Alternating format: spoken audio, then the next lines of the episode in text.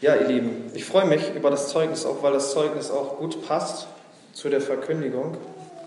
Da die Verkündigung wirklich auch das widerspiegelt, was Frieda dort auch den Menschen gebracht hat. Es geht um Jesus. Es geht um Jesus und das nur in Christus ganz alleine, nur in Jesus ganz alleine das Heil ist. Nicht in Ikonen, nicht in irgendwelchen Ritualen, sondern nur in Jesus Christus. Amen. Und äh, ja, lass uns einmal in das ähm, Evangelium nach Johannes gehen. In das Johannesevangelium gleich, das Kapitel 1, die ersten Verse. Manche, denke ich mal, von uns können die schon zitieren. Ganz bekannte Verse. Wir wollen sie uns nochmal lesen und dann wollen wir sehen, was der Herr da für uns hat. Amen. Johannes 1, die Verse 1 bis 13. Ich lese aus der Elbefelder Übersetzung, könnte etwas abweichen. Johannes 1, 1 bis 13. Im Anfang war das Wort. Und das Wort war bei Gott. Und das Wort war Gott. Dieses war im Anfang bei Gott. Alles wurde durch dasselbe und ohne dasselbe wurde auch nicht eines, das geworden ist. In ihm war das Leben und das Leben war das Licht der Menschen. Und das Licht scheint in der Finsternis und die Finsternis hat es nicht erfasst. Und jetzt kommt ein Einschub von, sechs, äh, von drei Versen, wo über Johannes eben gezeugt wird, der das nieder, äh, äh, über den Täufer Johannes. Sechs, da war ein Mensch von Gott gesandt, sein Name Johannes. Dieser kam zum Zeugnis, das er zeugte vom Licht, damit alle durch ihn glaubten. Er war nicht das Licht, sondern er kam, das er zeugte von dem Licht. Und jetzt in dem Vers 9 ab 9 sendet, richtet sich wieder der Blickwinkel auf Jesus. Das war das wahrhaftige Licht, das in die Welt kommt, jeden Menschen erleuchtet. Er war in der Welt und die Welt wurde durch ihn und die Welt kannte ihn nicht. Er kam in das Seine und die Seinen nahmen ihn nicht an. Zwölf. So viele ihn aber aufnahmen, denen gab er das Recht, Kinder Gottes zu werden, denen, die an seinen Namen glauben, die nicht ausgeblüht und auch nicht aus dem Willen des Fleisches, auch nicht aus dem Willen des Mannes, sondern aus Gott geboren sind. Amen. Vater, wir danken dir für dein kräftiges Wort, das du uns heute Morgen zuteil werden lässt. Halleluja. Und ich bete, Vater, dass das Licht, von dem wir gelesen haben, heute, heute in unsere Mitte leuchtet. Das Licht, von dem wir gelesen haben, das in die Welt gekommen ist, jeden Menschen zu erleuchten. Vater, ich bitte dich, lass dieses Licht brennen, lass dieses Licht leuchten und durchbrich unsere Finsternis, Vater. Ich komme gegen, gegen jede geistige Finsternis in dem Namen Jesu Christi, gegen jeden Gedanken und jede Gedankenfestung, die sich erheben gegen die Erkenntnis des Herrn Jesus Christus. Heute hier in unserer Mitte komme ich an und wir reißen sie gemeinsam nieder in dem Namen Jesu Christi. Wir nehmen Autorität über diese Gedankenfestung und wir reißen sie nieder dem Namen Jesu. Und wir rufen aus, wir proklamieren, dass Freiheit, Freiheit, dass das Licht durch die Finsternis bricht, die Finsternis zerreißt und Menschen sehen und zum Leben kommen. In Jesu Namen. Vater, wir danken dir und ich bitte dich, Vater, mach dein Wort unter uns lebendig. Komm, Heiliger Geist, und mach den Buchstaben lebendig, sodass Tote zum Leben erweckt werden heute sodass heute Blinden die Augen geöffnet werden, sodass heute Taube hörend werden. In dem Namen Jesu bitten und empfangen wir. Amen. Amen. Amen. Das Wort Gottes sagt hier, im Anfang war das Leben und schon gleich hier am Anfang sehen wir, gleich zu Beginn dieses Evangeliumsberichtes, dürfen wir feststellen, dass hier zwei Weltanschauungen aufeinanderprallen. Wir alle, wir sind groß geworden in einer atheistisch geprägten Welt, mit einer atheistisch geprägten Weltanschauung. Und wir, die wir Christus angehören, wir haben eine andere Weltanschauung bekommen. Amen. Wir können davon ausgehen, dass zu 99 Prozent in den Schulen, in denen man so geht, in den öffentlichen Schulen, dass dort diese atheistische Weltanschauung in jedem Buch, in jedem Geschichtsbuch, in jedem Buch, das im Naturkundeunterricht und alles, was mit Chemie und Biologie und Physik zu tun hat, dass immer wieder da diese atheistische Weltanschauung auch gelehrt wird. Und wir sehen, dass so dieses Verständnis uns auch in, in unserer Schulzeit sozusagen begleitet hat, dass wir ohne Christus zu kennen auch davon ausgegangen sind, wie Sie es da ja auch lernen. Ja, da war dann ein großer Urknall und dann war da irgendwie so eine Zusammensetzung verschiedener Stoffe und unter viel Hitze und unter Druck und unter alles Mögliche haben sich dann diese Stoffe irgendwie gefunden, ohne Plan, ohne Bestimmung, ohne einen, der es, sozusagen dirigiert, ohne Intelligenz und dann kam auf einmal ein Knall und dann war da Leben. Ihr Lieben, das ist falsch. Im Anfang war Leben. Im Anfang war Leben. Bevor überhaupt Materie war, war Leben. Für uns Christen ist es genau umgekehrt, als wie diese atheistische Weltanschauung uns das immer einpflanzen will. Im Anfang war eine Person. In ihm war und ist das Leben. Im Anfang war das Wort, sagt uns das Wort. Im Anfang war das Wort und das Wort war bei Gott und das Wort war Gott. Und im Vers 4 steht, in ihm war Leben. Halleluja. So konträr, so völlig andersherum als das, was uns in den Schulen gelehrt wird. Und obwohl gerade diese Schriftstelle im Johannes 1.1 immer wieder eine handfeste Referenzstelle auch unter Christen ist, um von der Schöpfung zu zeugen, immer wieder wird diese Stelle ja auch genommen, um zu sagen, nein, aber so und so war es und es war nicht der Urknall. Es gibt einen Schöpfer und Intelligenz war da und aus Intelligenz und aus einer Bestimmung und aus einem Plan hat Gott geschaffen. Obwohl das immer wieder die Referenzstelle ist, hier Johannes 1.1, ist es aber nicht der Punkt, um den es hier Johannes geht. Und das ist das Erste, was wir heute feststellen müssen. Es ist nicht der Punkt von Johannes, von einem Schöpfer zu zeugen und uns dahin zu bringen, dass wir die Urknalltheorie beiseite schieben. Er hat etwas ganz anderes im Sinn. Der Kern seiner Botschaft ist besser zu verstehen, wenn wir einen anderen Blickwinkel anbringen. Und dieser Blickwinkel, er sollte uns dahin bringen, dass wir erkennen, dass Johannes hier geistliches Leben im Blick hat. Das ist ganz, ganz wichtig. Er meint nicht unbedingt das physische Leben, das leibliche, das vergängliche Leben. Er meint das geistige und das ewige Leben, das in Christus ist. Und darauf liegt sein Augenmerk. Das werden wir noch sehen, wenn wir die Verse weiter runter betrachten. Aber zuerst einmal, um diesen Blickwinkel richtig zu halten, dass wir erkennen, dass es um geistliches Leben, um ewiges Leben geht, lass uns einmal 1. Mose Genesis 2, 16 bis 17 anschauen. Dort sagt uns Gott etwas und Gott, der Herr, gebot dem Menschen und sprach, von jedem Baum des Gartens darfst du essen, aber vom Baum der Erkenntnis des Guten und des Bösen, davon darfst du nicht essen, denn an dem Tag, da du davon isst, musst du gewisslich sterben. Und der Apostel Paulus sagt uns im Brief an die Römer im fünften Kapitel, Vers 12, gleichermaßen etwas. Er bezieht sich darauf und sagt, denn wie durch einen Menschen die Sünde in die Welt gekommen ist und durch die Sünde der Tod und so der Tod zu allen Menschen durchgedrungen ist, weil sie alle gesündigt haben. Und das ist der Blickwinkel, den wir heute brauchen. Ja, wir sind physisch am Leben. Ja, ich bewege mich. Ich habe Hände, Füße, einen Kopf. Ich atme. Ihr könnt es hören. Und ich bin am Leben. Aber das Leben, wovon uns hier Johannes bezeugt, ist das ewige Leben. Und das ist eben nicht das Leben, das jeder durch die Geburt hat. Denn es steht geschrieben, der Tod ist hindurchgedrungen zu allen Menschen. Diesen Blickwinkel lasst uns jetzt halten.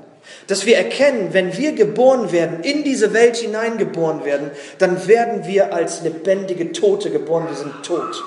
Wir sind tot. Ja, wir bewegen uns. Ja, wir atmen. Aber wenn du von diesem Baum isst, musst du gewisslich sterben. Und was Gott damit meinte, ist, das ewige Leben, das Geistige, die geistige Verbundenheit, das Leben in Gott, in Christus ist gegangen. Und was hat der Mensch verloren? Und von diesem Leben zeugt hier Johannes. Er zeugt nicht von der Lebensart oder von dem Leben, das wir physisch haben, das Gott geschaffen hat in seiner Schöpfung, sondern er zeugt von dem ewigen und dem geistigen Leben. Hier liegt der Kern seiner Botschaft.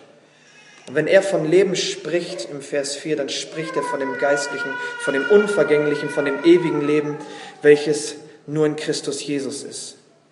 Amen. Lass uns diesen Blickwinkel halten, das ist wichtig für den ganzen Verlauf der Verkündigung. Johannes 5,24 sagt Jesus selber, wahrlich, wahrlich, ich sage euch, wer mein Wort hört, wer mein Wort hört und dem glaubt, der mich gesandt hat, der hat was? Ewiges Leben. Auch Christus bezieht sich hier nicht auf physisches Leben. Er spricht ja zu physisch Lebenden, aber er meint, wer mein Wort hört, der hat wahrhaftiges, der hat ewiges Leben. Der hat ewiges Leben und kommt nicht ins Gericht. Und jetzt guck mal, was Jesus sagt, sondern er ist aus dem Tod. Aber Jesus, ich lebe doch. Nein, wenn du nicht an mich glaubst, sagt Jesus, bist du tot. Und Jesus sagt hier, der hat ewiges Leben und er kommt nicht ins Gericht, sondern er ist aus dem Tod in das Leben übergegangen. Das bedeutet in anderen Worten ausgedrückt, ohne den Glauben an Jesus Christus sind wir tot. Wir können uns hier alle hinsetzen, wir können alle freudig die Hände heben, wir können klatschen, aber wenn wir hier sind und wir haben keinen Glauben an Jesus Christus, dann ist alles nichts, dann sind wir Tote. Dann sind wir tot.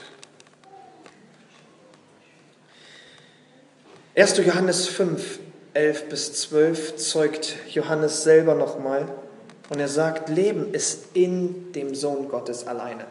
Er sagt, Leben ist nur in dem Sohn Gottes alleine. Vers 12, wer den Sohn hat, der hat das Leben. Wer den Sohn Gottes nicht hat, hat das Leben nicht. Wer den Sohn hat. Es geht um die Beziehung zu Jesus Christus. Es geht um die innige Beziehung, die durch Glauben sozusagen geknüpft wird mit Jesus Christus. Und Johannes sagt, wer den Sohn hat, der hat das ewige Leben. Wer in fester Gemeinschaft mit ihm lebt, wer in fester Gemeinschaft mit dem Sohn ist, das ist mehr als bloßes Wissen über den Sohn. Der Wasserkopf kann theologisch gestaltet total aufgebläht sein. Er kann total gefüllt sein mit Wissen über Jesus. Wir können Semester um Semester Theologie studiert haben und können eigentlich von Jesus so ziemlich alles wissen, was der Mensch überhaupt im Kontext von Wissen erfassen kann. Und wir sind doch tot, weil wir Jesus nicht haben. Es geht hier um mehr. Jesus fragte Petrus am Ende dieses Evangeliums nicht, Petrus, weißt du viel von mir? Sondern er fragte Petrus, Petrus, liebst du mich? Herr, du weißt, wie sehr ich dich liebe. Weide meine Schafe. Jesus hat kein Wissen abgefragt. Jesus hat gefragt, liebst du mich? Und darum geht es, um eine lebendige Liebesbeziehung zu Jesus Christus. Und das ist mehr als theologisches Wissen, ihr Lieben. Wir können so viel wissen. Jesus fragt dich heute, liebst du mich? Bist du mit mir? Glaubst du an mich? Bin ich dein Erlöser? fragt Jesus. Und ich hoffe, dass viele aus dem Herzen heraus mit Ja antworten können. Es geht eben um diese lebendige Beziehung, um diese Liebesbeziehung. Wer den Sohn hat, hat uns Johannes gesagt, der hat das Leben. Wer den Sohn nicht hat, hat das Leben nicht. Wer den Sohn verwirft, wer den Sohn ablehnt, der mag vielleicht viel über den Sohn wissen der mag auch vielleicht durch dieses Wissen einen Lebenswandel sich angeeignet haben und anstudiert haben, der christlich ziemlich gut passt. Aber das hat überhaupt nichts zu sagen. Seht, die Pharisäer, die wussten so viel über Jesus. Die waren vollgestopft mit Wissen.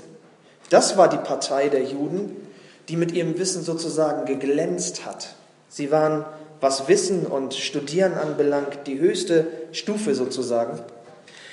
Und Jesus hat gesagt zu ihnen, ihr erforscht die Schriften, ihr sucht in den Schriften das ewige Leben zu finden, ihr forscht, ihr studiert und ihr eignet euch immer mehr Wissen an, aber dieses Wissen, also das hat er jetzt nicht gesagt, ich sage es jetzt mit meinen Worten, weil er hat es in anderen Worten ausgedrückt, mit meinen Worten gesagt, dieses Wissen steht euch so sehr im Weg, dass ihr gar nicht zu mir kommen wollt. Ihr sucht in den Schriften, sucht das ewige Leben, aber zu mir, sagt Jesus, zu mir, zu Christus, zu mir, mit mir in Verbindung, mit mir in eine Beziehung, mit mir, mit mir, zu mir wollt ihr nicht kommen. Johannes 5, 39, 40, ihr forscht die Schriften, denn ihr meint in ihnen ewiges Leben zu haben. Und sie, gerade diese Schriften sind es, die von mir zeugen, sagt er. Die von mir zeugen. 40. Und ihr wollt nicht zu mir kommen, damit ihr Leben habt. Ja, warte mal, die sind aber zu Jesus gekommen. Die haben auch mit Jesus diskutiert. Die haben auch mit Jesus geredet. Die haben sich an Jesus gewandt. Was meint Jesus? Ihr wollt nicht zu mir kommen. Ihr wollt nicht, dass ich der bin, der ich von der Schrift her wirklich bin. Ihr wollt es nicht. Ihr wollt nicht, dass ich euer Herr bin. Ihr wollt nicht, dass ich euer Meister bin. Ihr wollt euch mir nicht unterordnen. Ihr wollt mir nicht folgen und ihr liebt mich nicht. Das gleiche geht an vielen Universitäten in unseren Ländern und Städten ab. Johannes 10, 10, ich bin gekommen, damit sie Leben haben und damit sie es im Überfluss haben, sagt Jesus. An anderer Stelle Johannes 10, 28, und ich gebe ihnen ewiges Leben und sie gehen nicht verloren in Ewigkeit. Leben, ewiges Leben ist nur in dem Christus. Und wir sollten wirklich alles daran setzen, dass wir wenn wir auch vollgepackt sind mit Wissen, dass wir das beiseite schieben und dass wir zu Jesus kommen und im Vertrauen und in einer Liebesbeziehung mit ihm kommen. Und da kann Wissen manchmal im Weg stehen. Ich hoffe, dass diese Aussagen, die wir hier lesen im Wort Gottes, dass sie uns wirklich dahin bringen, dass wir die geistliche Realität von Leben, was es heißt zu leben, ewiges Leben zu haben, aber auch die geistliche Realität von einem ewigen Verlorensein und einem ewigen Tod, dass wir das vor Augen haben. Jesus ist gekommen, um Leben zu geben. Davon zeugt dieses Evangelium gleich im Anfang in den ersten Versen.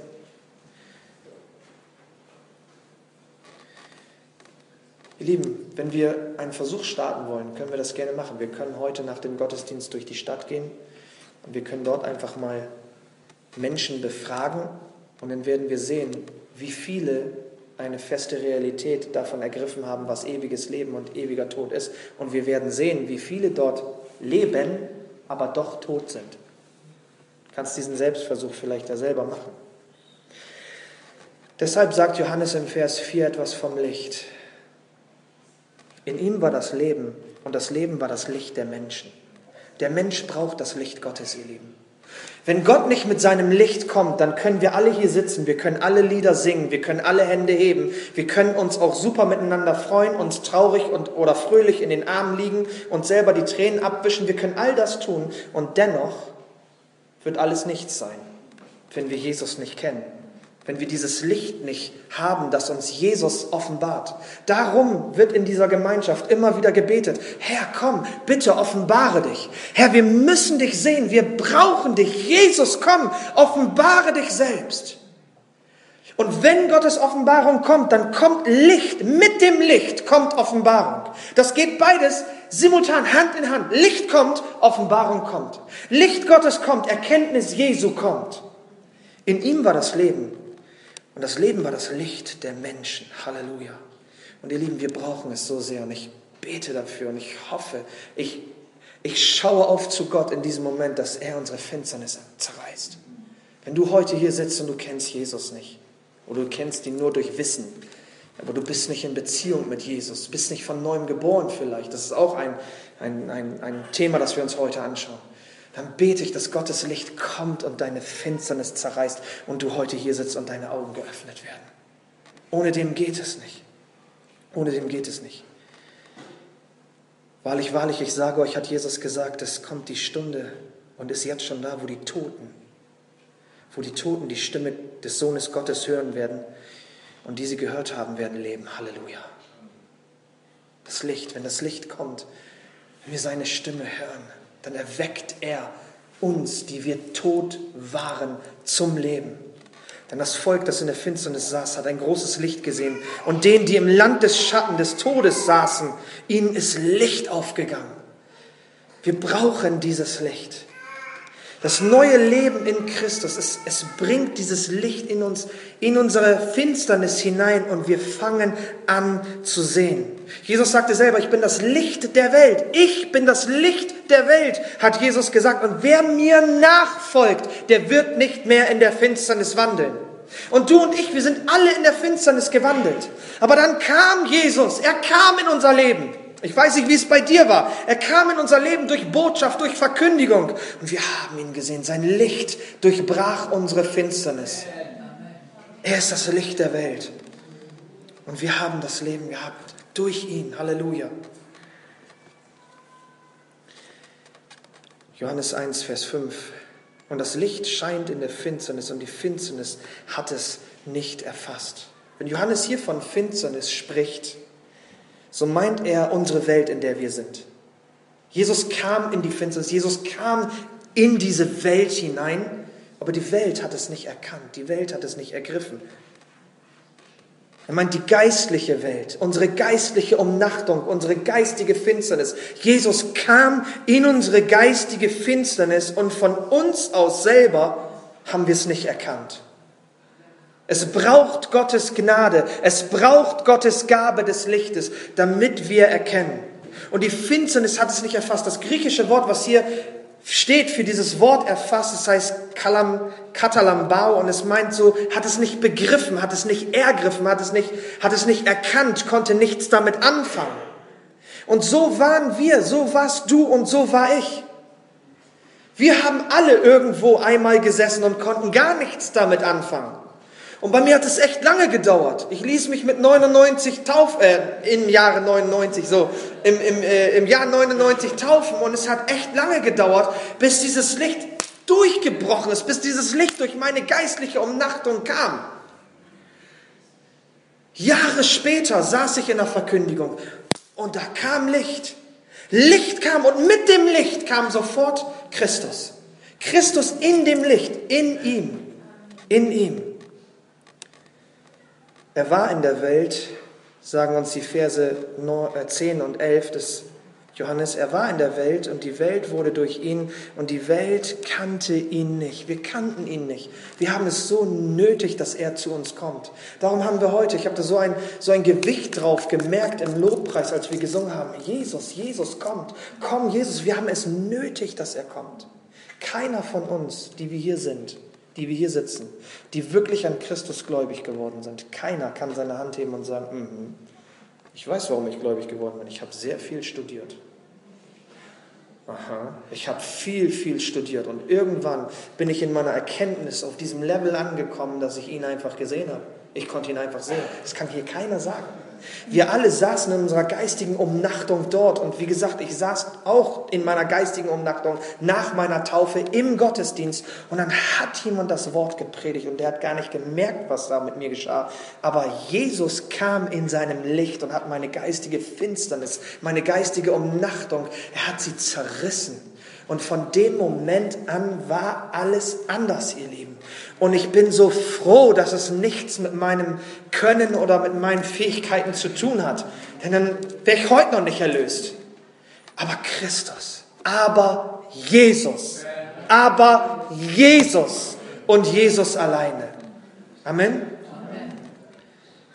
Er kam in die Welt und die Welt wurde durch ihn und die Welt kannte ihn nicht. Er kam in das Seine und die Seinen nahmen ihn nicht an.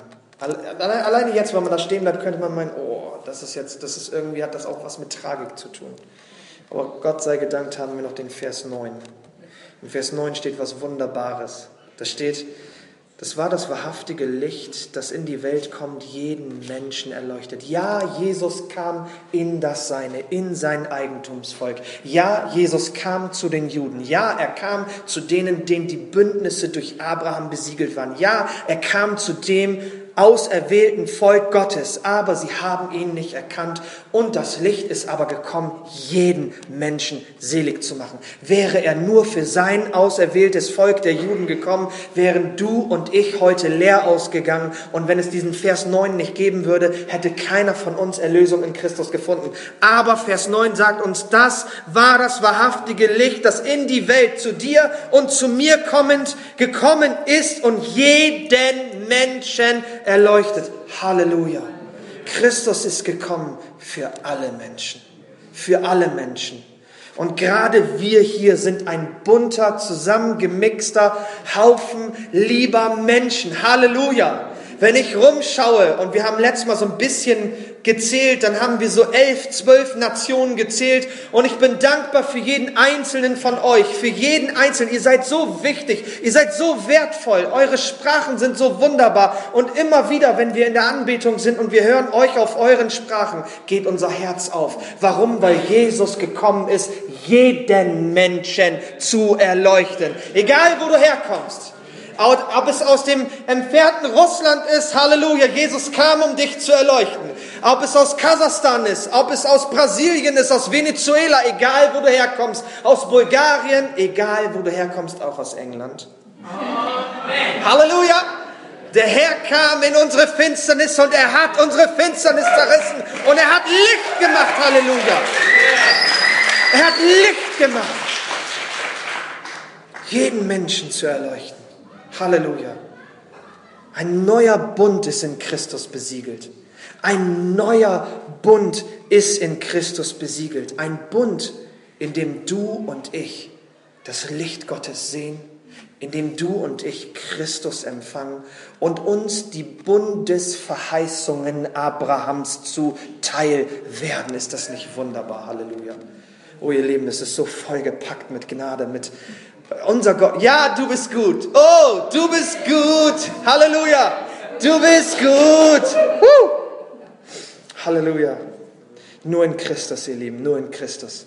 Deswegen habe ich gesagt, das Zeugnis war so wunderbar. Nicht in Ikonen, nicht in Statuen, nicht, dass all dieser Ritus, all dieser Krams, Gewänder und dann gehst du mit dem Gewand im Jordan und gehst baden. Ihr Lieben, wisst ihr was? Wir gehen geistig immer baden. Denn das Blut des Lammes Gottes, es reinigt uns von aller Schuld. Halleluja. Dazu brauche ich mir kein Gewand kaufen. Dazu brauche ich nur, in Anführungsstrichen nur, und das ist teurer als jedes Gewand, das man sich überhaupt anschaffen kann.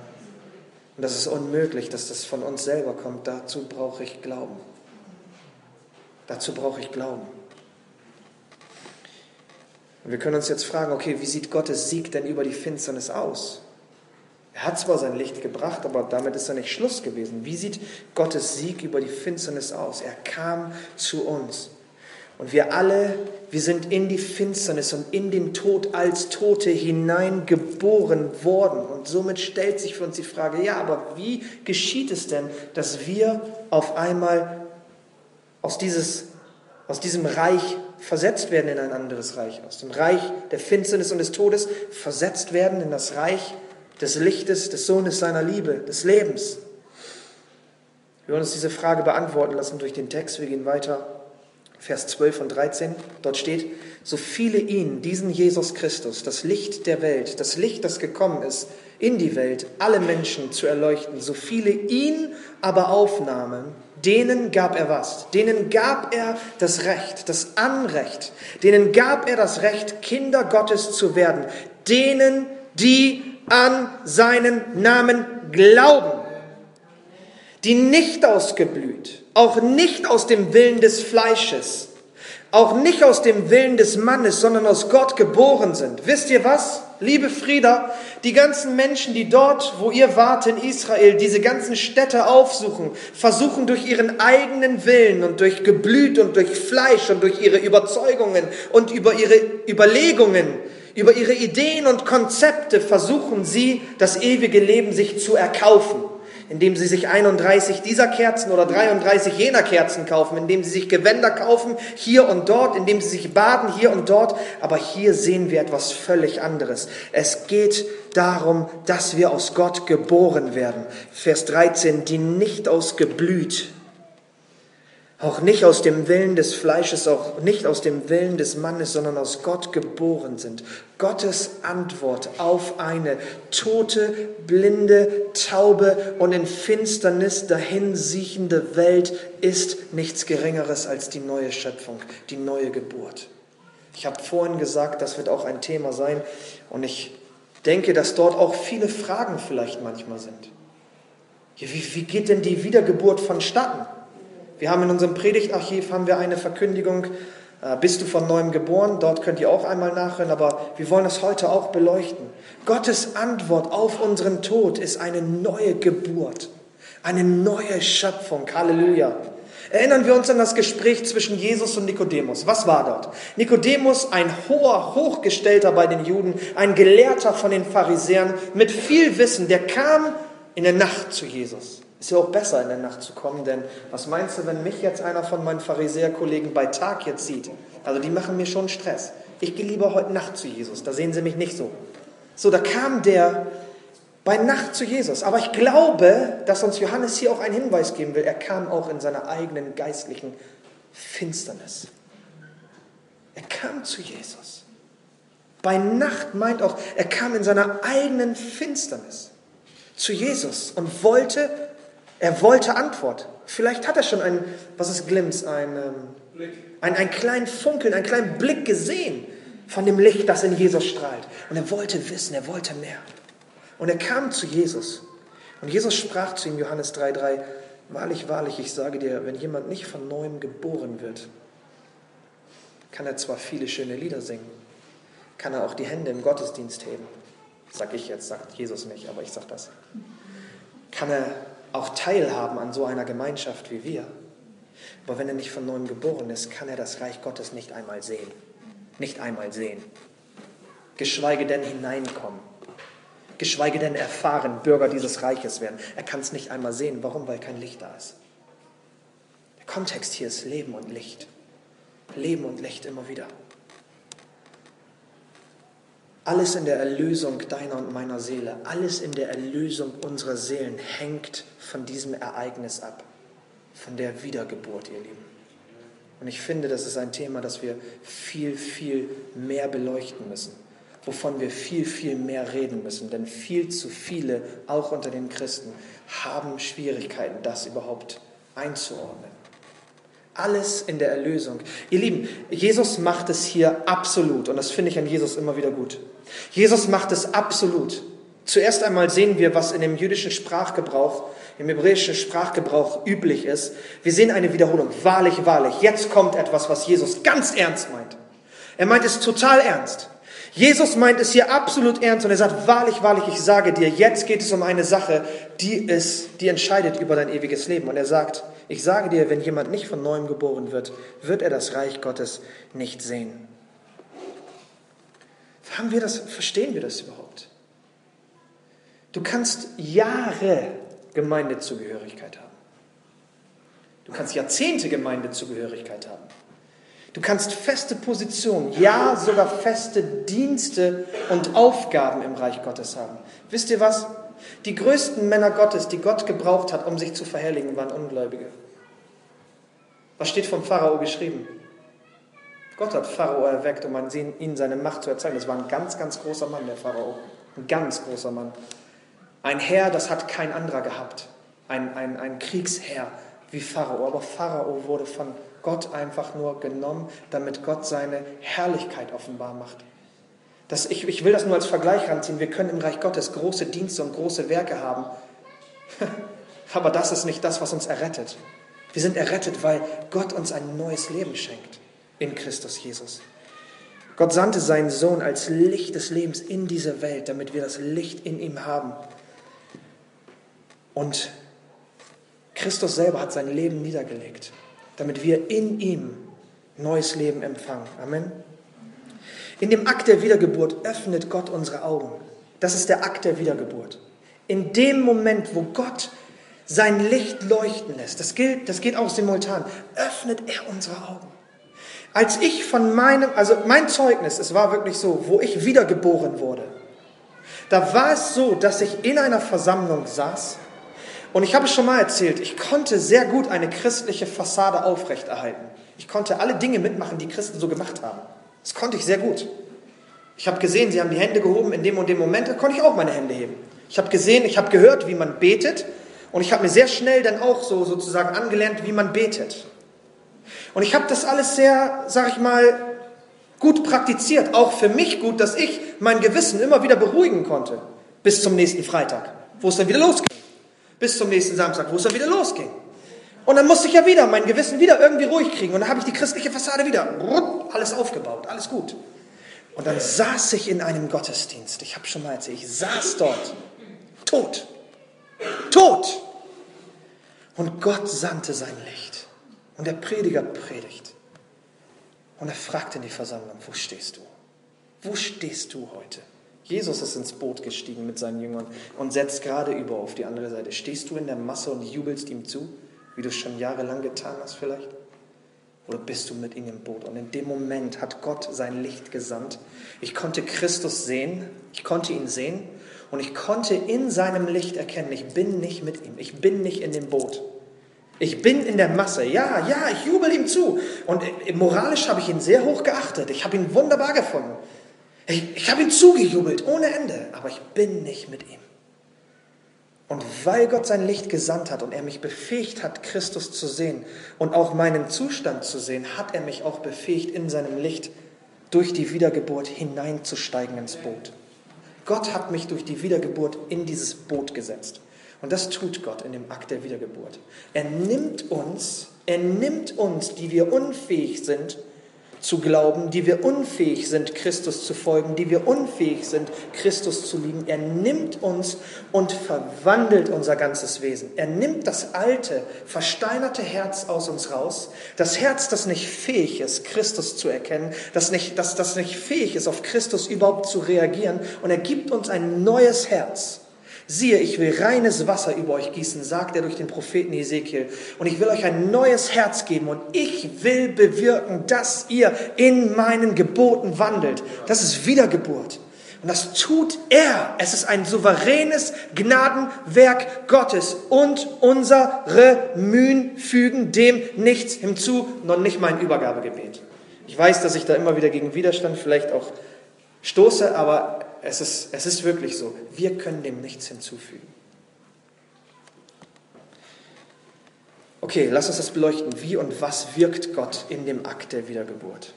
Wie funktioniert die Wiedergeburt, mögen manche vielleicht fragen. Was geschieht bei der Wiedergeburt? Wie empfängt man Jesus? Weil dort haben wir eben gelesen, die, die ihn aufnahmen. Wie nimmt man Jesus auf? Und die erste und wichtigste Antwort ist wohl darauf, du und ich, das habe ich eben schon mal gesagt, wir können da gar nichts zu tun. Es ist Gottes Werk. Es ist Gottes Gnadenwerk, das er tut. Es ist Gottes Gnadenwerk und es gibt dir und mir große Freiheit. Warum? Weil wir endlich aufhören können mit Schauspielerei, wie ich es damals tat. Wir können endlich aufhören. Ich will nicht sagen, dass ihr alle, das will ich gar nicht sagen. Ich beziehe das auf mich. Ich habe früher, ich war ein Schauspieler. Ich konnte die christliche Fassade gut aufrechterhalten, aber es war anstrengend. Es war anstrengend. So, das, das, das brauchen wir nicht mehr. Gott wirkt Wiedergeburt und es ist ein souveränes Werk, das Gott tut. Halleluja. Er hat es in seiner Hand. Er tut das. Gott kommt in unsere Finsternis. Gott bringt Leben und Licht. Er weckt uns zu neuem Leben durch die Wiedergeburt. Er befähigt uns durch das Licht, das er bringt, Jesus zu sehen, an ihn zu glauben und ihn zu begehren und ihn zu lieben. Und jetzt mögen einige ja vielleicht sagen, oh, wenn alles nur bei Gott liegt und ich gar nichts tun muss, das ist auch gut. Ein bisschen können und dürfen wir tun. Ein bisschen können und dürfen wir tun, obwohl auch das wirkt Gott in seiner Gnade. Lass es mich so formulieren. Wir dürfen uns von Gott dazu bringen lassen, dass wir Jesus betrachten. Dass wir Jesus einfach betrachten. Dass wir Jesus anschauen dass wir unseren Blick fest auf Jesus setzen. Durch den Propheten Jesaja wird gesagt, wendet euch zu mir, sagt Gott, wendet euch zu mir. Wendet euch zu mir und lasst euch retten, all ihr Enden der Erde, denn ich bin Gott und keiner sonst. Das hebräische Wort, was dort für das Wort wenden übersetzt ist, heißt so viel wie Pana, heißt so viel wie umwenden, hinwenden, hinschauen, anschauen, betrachten. Lass uns Jesus betrachten.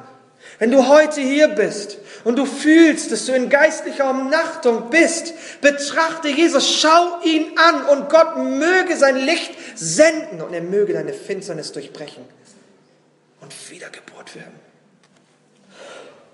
Lass uns hinschauen zu Jesus. Lass uns ihn anschauen, ihr Lieben. Lass uns zusammen Jesus anschauen. Johannes sagte selber, der Johannes der Täufer, er sagte von Jesus, siehe, da vorne, das Lamm Gottes. Er sagt, das Lamm Gottes, das die Sünde der Welt wegnimmt. Wenn du heute hier sitzt, du bist beladen mit Schuld und mit Sünde, siehe, Jesus, Jesus hat es getragen am Kreuz. Das Lamm Gottes, das die Schuld der Welt, die Sünde der Welt hinfortnimmt. Betrachte ihn. Oder wie es Hebräer sagt, lass uns zusammen, lass uns zusammen Jesus betrachten, der so großen Widerspruch von den Sündern gegen sich erduldet hat, damit wir nicht ermüden und ermatten in unseren Seelen. Lass uns Jesus betrachten. Die Gottesdienste, die wir hier abhalten, der Lobpreis, in den wir gehen, selbst das Essen unten, das für den Leib ist, es soll alles dazu dienen, dass wir Jesus sehen, dass wir Jesus schauen. Jedes Gespräch, das wir untereinander haben, jedes Gebet, das gesprochen wird, jede Hand, die gehoben wird, jeder Mensch, der im Arm genommen wird, es geht darum, dass Jesus offenbar wird. So lasst uns auf Jesus schauen und lasst uns damit rechnen, dass Gott etwas tut, wenn er sein Licht sendet. Wenn er sein Licht sendet und unser Herz neu gestaltet und Wiedergeburt wirkt. Oh, Halleluja, Halleluja. Und ihr Lieben, es muss nicht immer ein Moment sein, wie es bei mir war. Das möchte ich ganz klar dazu sagen, nicht, dass ihr Angst bekommt. Äh, ja, ja, wer ist denn überhaupt wiedergeboren? Nur wer, wer so, ein, äh, so ein Erlebnis hat wie der, der da vorne gerade spricht. Nein, du kannst von neuem geboren sein und es noch nicht mal wissen, aber Gott hat deine Augen geöffnet für Jesus. Von dem Moment, in dem das geschah, brauchst du gar nichts wissen. Das war nur freudigerweise bei mir so und ich freue mich riesig darüber. Ich habe es mir auch aufgeschrieben in so einem kleinen Kalender. Das macht ja nicht jeder. Aber für mich war das so. Aber das braucht bei dir nicht so sein. Du nur rechne damit, rechne damit, rechne damit. Schau auf Jesus, betrachte ihn, wende dich zu Jesus und zu Jesus allein. Zu keinem Prediger, zu keinem Pastor, zu keinem Hirten, zu keinem Lobpreisteam, zu keinem wende dich, aber zu Jesus. Nur zu Jesus. Und schau ihn an und wende dich zu ihm. Und glaub mir, Gott wird retten. Gott wird retten. Denn Christus ist in diese Welt gekommen, nicht um zu verdammen, sondern um zu erretten, was verloren gegangen ist. Vater, wir danken dir von ganzem Herzen, dass du ein Licht gesendet hast, gesandt hast, hinein in unsere Welt. Halleluja. Und dass wir Jesus immer klarer sehen dürfen.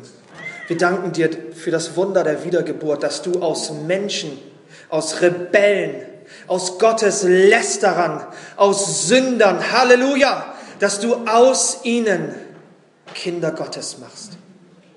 Dass du aus ihnen Kinder Gottes machst, die nicht aus dem Willen des Fleisches oder dem Willen des Mannes oder aus dem Blut des Menschen sind, sondern aus Gott geboren sind. Halleluja. Und wir bitten dich, Vater, mach weiter, Vater. Lass dein Licht leuchten. Lass dein Licht leuchten unter uns, in unseren Familien, unter uns, in unserem Leben, in unseren Versammlungen, auf der Arbeit, wo wir gehen und stehen. Lass dein Licht leuchten, dass die Finsternis zerrissen wird, Herr. Komm, mach dich offenbar, Jesus. Herr, wir brauchen dich. Und wir danken dir. In Jesu kostbaren Namen. Amen. Amen.